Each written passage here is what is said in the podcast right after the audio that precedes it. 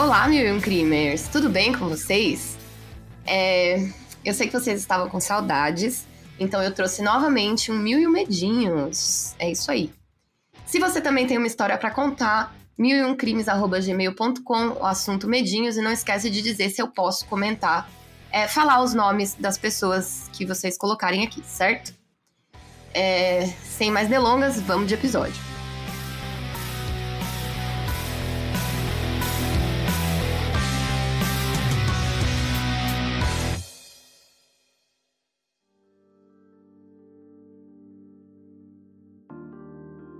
Olá, Fabi, tudo bem?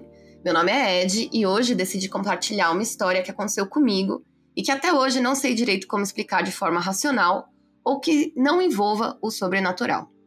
Mesmo assim, eu sou uma pessoa extremamente cética. Tudo começou quando eu estava trabalhando como estagiário no IML da minha cidade. Bom, gente, aqui a gente já sabe por experiência própria de outros relatos que já tivemos aqui de estagiários do IML que essas pessoas que trabalham no ML é aquele tipo de pessoa que bota medo até no satanás, né? E aqui o Ed conta. Na época, eu fazia facul e fazia esse estágio para poder ganhar experiência. Era relativamente perto da minha faculdade, então geralmente eu ia dar aula para o serviço. No começo, era muito tranquilo. Eu trabalhava como assistente de necrópsia junto com um outro estagiário e o médico legista. Aprendi muita coisa nesse estágio e sou grato até hoje pela oportunidade. Porém, aconteceu algo muito estranho no segundo mês. Já era noite e eu estava terminando de trocar de roupa e organizar minhas coisas para poder ir embora, quando meu colega de estágio chama de longe. Eu respondo que já vou e continuo a me trocar. Ele chama de novo e eu vou até a porta do banheiro, já estando vestido, e abro. Ainda bem que ele foi é, de roupa, né, gente? Não foi pelado. Olho de um lado para o outro no corredor escuro e não tinha ninguém ali. Fecho a porta e quando eu me viro, escuto ele chamar novamente. Fulano, dá para parar de brincadeira? Eu não tô assustado. Eu falo de dentro do banheiro enquanto lavo as mãos. Saio do banheiro e quando passo ao lado de uma porta, ouço um choro de criança muito alto. A criança chorava tão alto que era impossível ignorar e simplesmente sair andando. Mas não fazia sentido nenhum ter uma criança naquela sala específica pois ali era a sala onde aconteciam as necrópsias. O sentido é se fosse o bebê Satanás, né? Aí tava certo que a criança estivesse ali mesmo, né? Bom, por algum motivo, eu abro a porta e entro na sala. Tudo escuro, as luzes apagadas, ninguém ali. A porta atrás de mim então se fecha e eu penso novamente que seja meu colega de estágio. Ai, Fulano, para com isso, abre logo, eu não tenho tempo para brincadeira. Sem resposta. Fulano, abre a porta, por favor. Quando eu coloco a mão na maçaneta para tentar abrir, eu sinto uma mão gelada encostando na minha nuca. Acho que nunca me virei tão rápido na minha vida quanto nesse dia em específico. Mas adivinha? Nada. Não tinha nada nem ninguém atrás de mim. Eu fico ali parado uns dois minutos olhando para o escuro da sala, tentando formular algum tipo de explicação para como eu teria sentido aquilo depois eu me viro e adivinha? A porta tá ali, aberta. Eu não ouvi a porta abrindo e eu não sei como que isso aconteceu. Eu saio em passos rápidos em direção à saída. Pergunto então para a recepcionista: Por acaso o fulano passou aqui?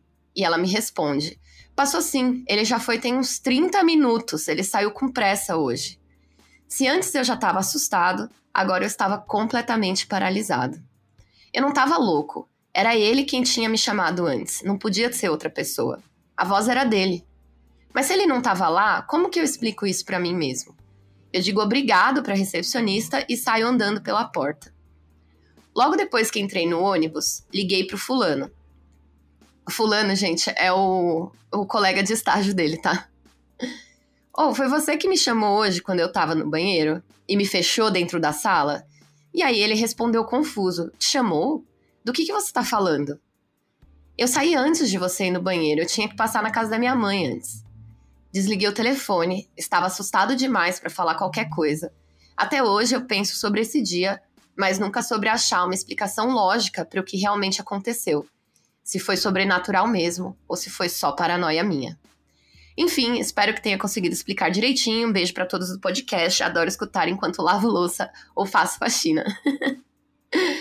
É isso, gente. Fazendo faxina com o cu trancado de medo. Que se você estiver fazendo isso nesse momento, sinta-se abraçado e já acabando o podcast aqui, bota aquele disco do padre Marcelo Rossi aí, né, pra, pra acompanhar a sua faxina aí abençoada.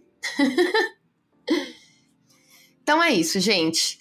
É, esse foi o Mil Medinhos de hoje, foi curtinho. E se vocês tiverem mais historinhas para me contar, não se esqueça, milumcrimes.gmail.com. Ah, um recado muito rápido. Domingo agora, se você está ouvindo esse podcast na sexta-feira, eu estarei na Bienal do Livro autografando gibis e dando beijos na rapaziada aí. Então, é isso. Se vocês quiserem aparecer por lá, eu estarei lá é, durante o dia todo no domingo e dá uma olhadinha depois lá nas redes sociais.